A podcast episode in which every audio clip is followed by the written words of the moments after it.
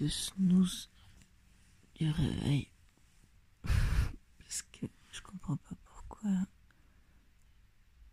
ça sonne 9 fois à 7h05. C'est mignon. 7 coups à 7h. Et 3 fois 3 coups à 7h05. Tout le monde debout. Il n'y a même pas de neige ce matin. Je suis très déçue. Tout le monde m'a promis de la neige pour ce matin. Moi, je me réjouissais. Il y a même un petit rayon de soleil qui est en train de sortir de derrière la couche de nuages que je croyais bien solide tout à l'heure. Comme quoi, il y avait un météorologue hier soir au bar. Enfin, je crois que c'était un agriculteur, mais il se prenait pour un météorologue. Et il m'a dit qu'il allait neiger le matin et qu'après ça allait drécher. Alors, drécher, c'est quand il fait très froid et qu'il pleut. J'apprends du nouveau vocabulaire. Je suis à Nasbinal. Je suis arrivée à Nasbinal il y a 26 km et demi de traversée du désert de la France. Le plus beau paysage que j'ai vu jusque-là, je crois. Les hauts plateaux de l'Aubrac. Et je crois que ça m'a mise dans un état, euh, un état très particulier. Parce que quand je suis arrivée, j'étais habitée.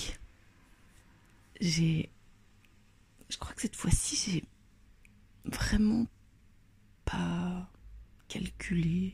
C'est-à-dire, j'ai pas eu de ne pas trouver. Je savais que j'allais trouver. J'ai pensé un moment que j'allais devoir payer un gîte. Ouais, c'est ça en fait qui me rassurait, je crois. Au cas où j'avais toujours environ 80 euros dans ma poche. Et donc, euh, je me disais, ben voilà, je vais probablement devoir prendre un gîte parce que ce que j'ai réalisé, c'est que depuis le puits, eh bien, les, villages qui font office d'étape sur le chemin, c'est des villages qui sont, qui sont envahis en été par des hordes de pèlerins, de randonneurs, euh, de touristes et qui sont fatigués de des clics-clics des bâtons qui traversent leur village, euh, des gens qui apparemment manquent pas mal de respect, des gens qui sont en vacances et qui exigent beaucoup. Ah.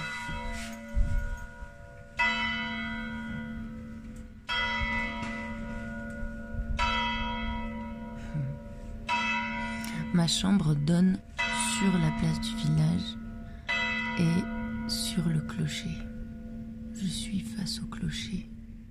J'ai une vue splendide depuis ici sur euh, les toits en, ardoise du village. C'est de la pierre grise ici. Et, euh, et plus loin, je, vois l'Aubrac. Je vois la platitude. et donc, ouais, je suis arrivée habitée d'une énergie toute particulière. Et je me suis dit, non, non, non, non, non. Là, tu es en train de choisir la facilité. On n'est pas là pour choisir la facilité. On est là pour travailler. Et donc, euh, je, suis, euh, je suis arrivée dans le village. J'ai fait un petit tour. C'était un peu galère. Il, il pleuvinait toujours. Et là, je me suis dit, oh là là, ça me rappelle quand tu arrives dans un bled que tu connais pas, que tu dois trouver où dormir. C'est exactement ça qui m'arrivait, mais en général, ça m'arrive à l'étranger, dans des endroits ensoleillés où les gens vous sourient. Bref, là, tout le monde tirait un peu la gueule hier soir. Et il faisait gris. Et, et je venais de marcher 26 km et demi. Et je suis passée devant une librairie et là, c'est pas comme les églises, les librairies, je me sens déjà plus à ma place. Il y avait une dame qui sortait Et je, suis rentrée juste après. Il y avait une cliente et puis le, libraire qui était assez jeune. Encore? Mais décidément, je ne comprends rien. à 8h, à 8h02. Ce matin à 7h, à 7h05. Et j'ai demandé au libraire s'il voyait pas quelqu'un qui pourrait m'accueillir. Parce que j'avais envie de dormir chez l'habitant. Et euh, c'était drôle la réaction, c'était ouh là là là là, ça va être compliqué. Euh. Et en fait, il me parlait de chez lui, parce que chez lui c'était Beyrouth, parce que c'est en, en, travaux. Et il était absolument désolé. Et ben, c'était pas, c'était pas personnel comme question. Donc voilà, je, lui ai dit que c'était vraiment pas grave et s'il voyait pas quelqu'un. Et il m'a dit mais euh, allez voir au allez voir au café. Et en fait quand je suis entrée, quand j'ai ouvert la porte, il, est en il était en train d'expliquer à la cliente qui était là que il faisait lire Mona Cholet même à ses copains. J'avais trouvé ça très très bien. Les copains lisaient sorcières. Et et en fait, on est parti dans une petite discussion avec euh, la cliente qui était là, qui s'est avérée en fait être une pèlerine. Une pèlerine de Paris, Valérie. Et on est ressorti de là avec Valérie et, euh, et on a tout de suite beaucoup rigolé. Elle vient de Paris et elle a pris une semaine pendant la Toussaint pour venir marcher seule depuis le puits avec une petite entorse. Alors elle fait des petites étapes euh, et, elle termine aujourd'hui. Et Valérie allait à l'astromarché. le, le, supermarché, enfin l'épicerie, je sais pas comment appeler ça, c'est un bébé supermarché. Il s'appelle l'astromarché. Moi je trouve ça super d'appeler son supermarché astromarché. Petit côté ésotérique. Et hum, je suis rentrée dans l'astromarché et j'ai posé la même question à la caissière. Et là, c'est marrant parce que c'est la première fois que, que j'entendais parler de, de, ça. Elle m'a dit Ouh là là, mais c'est compliqué en ce moment avec le Covid, tout ça. Et j'ai. J'ai dit que c'est la première fois que j'en entendais, entendais parler depuis 450 km. Et, et je suis partie. Et oui, Valérie m'a dit qu'elle était dans un gîte qui s'appelait Le Sorbier et elle m'a expliqué comment y arriver. Je lui dis que j'allais encore faire quelques tentatives et que si jamais je la rejoignais à son gîte. Que le propriétaire habitait, euh, travaillait dans le café en face du gîte et qu'il suffisait d'aller frapper à sa porte. Et sur la place du village, ah oui, je suis même allée à la mairie d'ailleurs. Je suis passée à la mairie et j'ai demandé. Euh, j'ai demandé si elle voyait quelqu'un qui pouvait. Ah si, j'ai demandé s'il y avait des accueils jacquard. Ça fait longtemps que j'ai pas vu d'accueil jacquard. Et elle, elle avait l'air très occupée, la dame. Elle avait l'air d'avoir clairement autre chose à foutre que de me répondre. Donc elle m'a dit non et qu'il y avait peut-être le sorbier qui était ouvert comme gîte. Et effectivement, c'est là que Valérie était. Et je suis finalement arrivée dans ce café. Ce café qui s'appelle Non, c'est le café. Euh, mince, je crois que c'est le café d'argent. Mais là, il m'a donné la carte hier et ça s'appelle la Maison Bastide. Et ouais, les frères Bastide. et donc, je suis rentrée dans ce café qui donne sur la place, qui je crois s'appelle le Café d'Argent. Et hum, il y avait quelques personnes au bar une personne derrière le bar et un serveur qui m'a tout de suite demandé qu'est-ce que, qu'est-ce que je voulais. Et je lui ai tout de suite euh, exposé la chose. Il m'a regardé, il m'a dit attendez un instant. Il est allé vers un, des trois monsieur qui étaient au bar.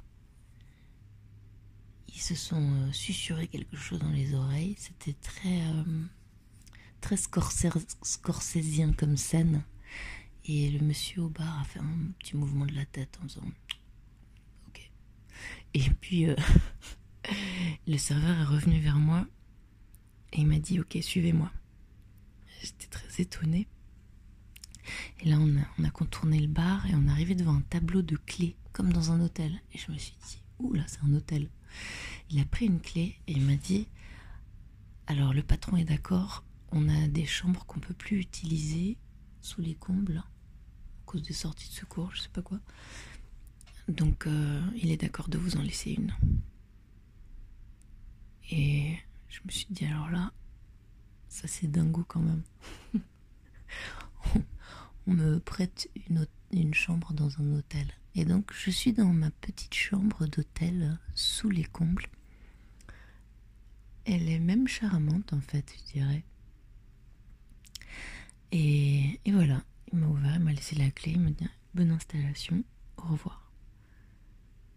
Et ce matin, euh, en feuilletant le grand livre sur la Lozère de Yvette, j'ai vu une image et j'ai cru que c'était une fondue. J'ai dit ah vous mangez aussi de la fondue ici? Elle me dit ah bah non non non non non c'est pas de la fondue ça, c'est de l'aligot. Il faut absolument que vous goûtiez l'aligot, Vania. J'ai demandé ce que c'était que l'aligot et c'est une, allure de fondue, mais c'est un mélange de patates avec de l'atome. Alors je m'étais dit, tiens, ça serait chouette de goûter l'aligot. Et là, comme euh, on me donnait cette chambre dans cet hôtel et qu'en même temps c'était un café-restaurant, je me suis dit, bah, je vais utiliser de l'argent qui me reste pour goûter cet aligot. Et je suis descendue au bar, je voulais aller remercier le monsieur qui avait fait euh, ce petit signe de tête mafieux et, lui offrir un verre. Et il n'y avait plus personne au bar. Il n'y avait plus que le barman derrière le bar. Le barman, c'est un monsieur avec une grosse barbe, une grande moustache et des lunettes. Et j'ai vu le serveur passer, je lui ai dit, bah il est plus là le patron. Et il m'a dit, non mais il y a l'autre patron là. Et c'était le monsieur qui était derrière le bar avec sa barbe, sa grande moustache et ses lunettes. Alors je suis allée vers lui et je l'ai remercié de me laisser rester là. Et au début, il, il était un peu, un peu méfiant peut-être un peu froid, un peu, un peu timide, je sais pas. Plein de suppositions. Mais je suis restée là, j'avais envie de parler avec lui. Il m'avait l'air tellement sympathique. Et, on a fini par discuter un, un petit poil à ce moment-là. Je lui ai dit que je voulais manger la ligo. il m'a dit qu'il servait qu'à partir de 19h et là il était encore 17h30. Alors fallait que j'attende. Je me suis dit que j'allais aller voir Valérie pour l'inviter à manger la ligo avec moi. Alors je suis partie en direction du sorbier.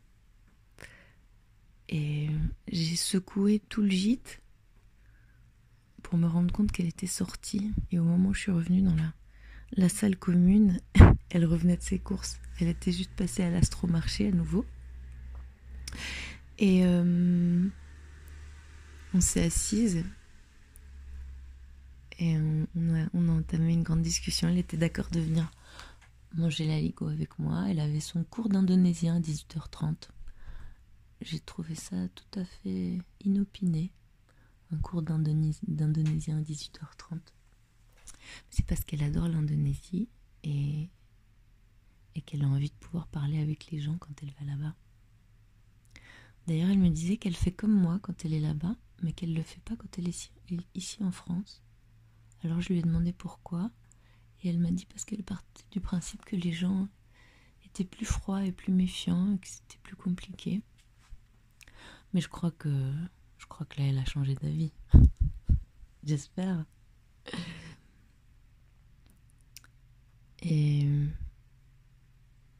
elle avait acheté un pain au raisin qu'elle a partagé avec moi et du raisin. Ça faisait 17 ans qu'elle n'avait pas mangé de pain au raisin. Alors c'était un peu comme ça, Madeleine de Proust, je crois.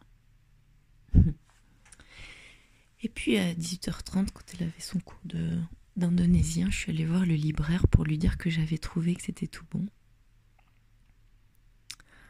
Et c'était tout à fait sympathique. Puis je suis revenue à, à mon bar et il y avait à nouveau des clients. Alors je me suis assise au bar, j'ai commencé à discuter avec Daniel. Daniel des frères Bastide. Et hum, il y avait Benoît, il y avait Jean-François. Jean-François, il est taxi. Lui fait des allers-retours dans tous les sens dans la région. Parce qu'il n'y a pas de, il y a pas de bus. D'ailleurs, c'est très compliqué pour Valérie pour retourner à Paris aujourd'hui parce qu'elle doit aller dans un endroit où il y a une gare. Et apparemment, le seul endroit où il y a une gare, c'est Aumont-Aubrac. Donc elle va devoir retourner en arrière. Ça me paraît très étrange. Un pays où des villages où il n'y a pas de transport public. Mais c'est comme ça. Ça donne du travail à Jean-François. Benoît avait commandé une planchette avec du saucisson. Non, de la saucisse, pardon. La saucisse du coin. Et il y avait un petit bol dans lequel il y avait encore de la saucisse, mais qui trempait dans l'huile, d'olive. Ça, c'était vraiment de l'abus, mais c'était tellement bon. Alors voilà, j'ai essayé de pas trop me gaver de chips et de saucisses avant de manger mon aligot. J'ai beaucoup rigolé. J'ai adoré être au bar avec, euh, avec ses habitués. C'est une sorte de grande famille, ils se retrouvent tous les jours. Ils se chambrent, ils parlent de la météo et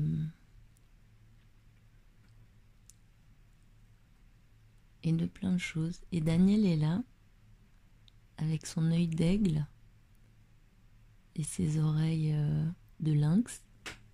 Il entend tout, ce qui se dit. Je pense que ça, pourrait être le journal local, mais, mais il est discret. Il garde les secrets. Il a l'air de garder les secrets. J'ai trouvé très classe. Et puis Bernard a refait apparition. Il est revenu ami de Jean-Christophe. Non, c'était Jean-François, pas Jean-Christophe. Et puis, euh, puis, c'est assis un petit moment au bar. Il a pris un Ricard. Je lui ai dit que je savais qu'il était chez lui, mais que j'avais bien envie de lui offrir son Ricard. Il m'a dit OK.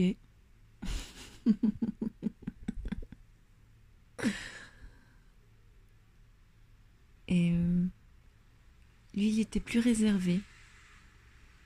J'ai appris dans la soirée que c'était le maire de Nasbinal et aussi le président de de la région de l'association de la région je je sais plus mais voilà donc c'est le maire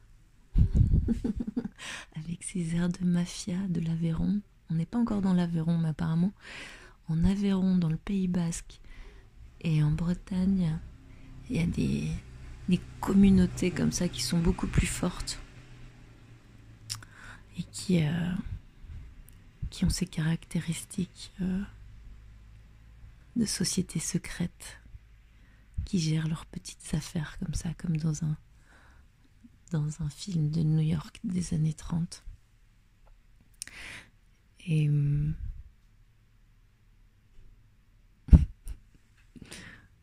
bah ouais.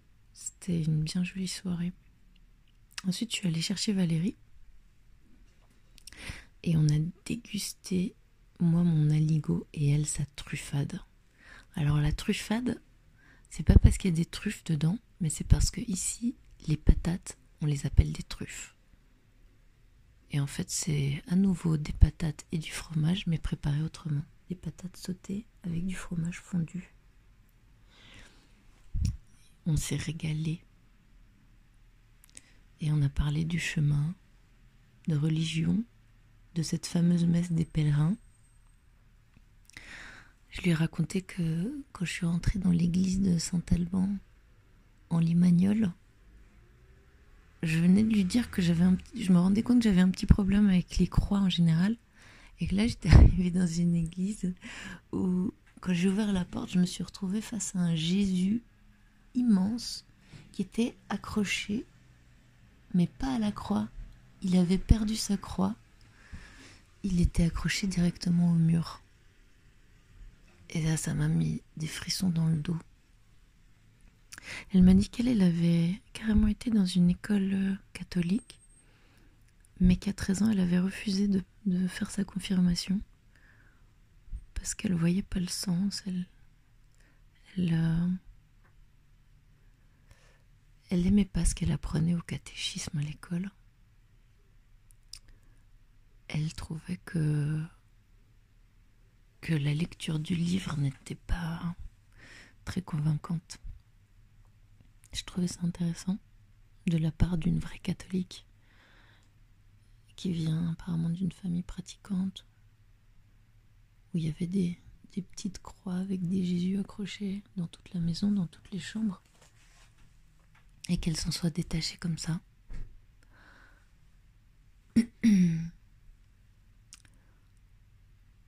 Valérie, tout un poème. elle est rigolote. Elle, euh, ce qu'elle aurait adoré faire, c'est être rabbin. J'ai trouvé ça magnifique.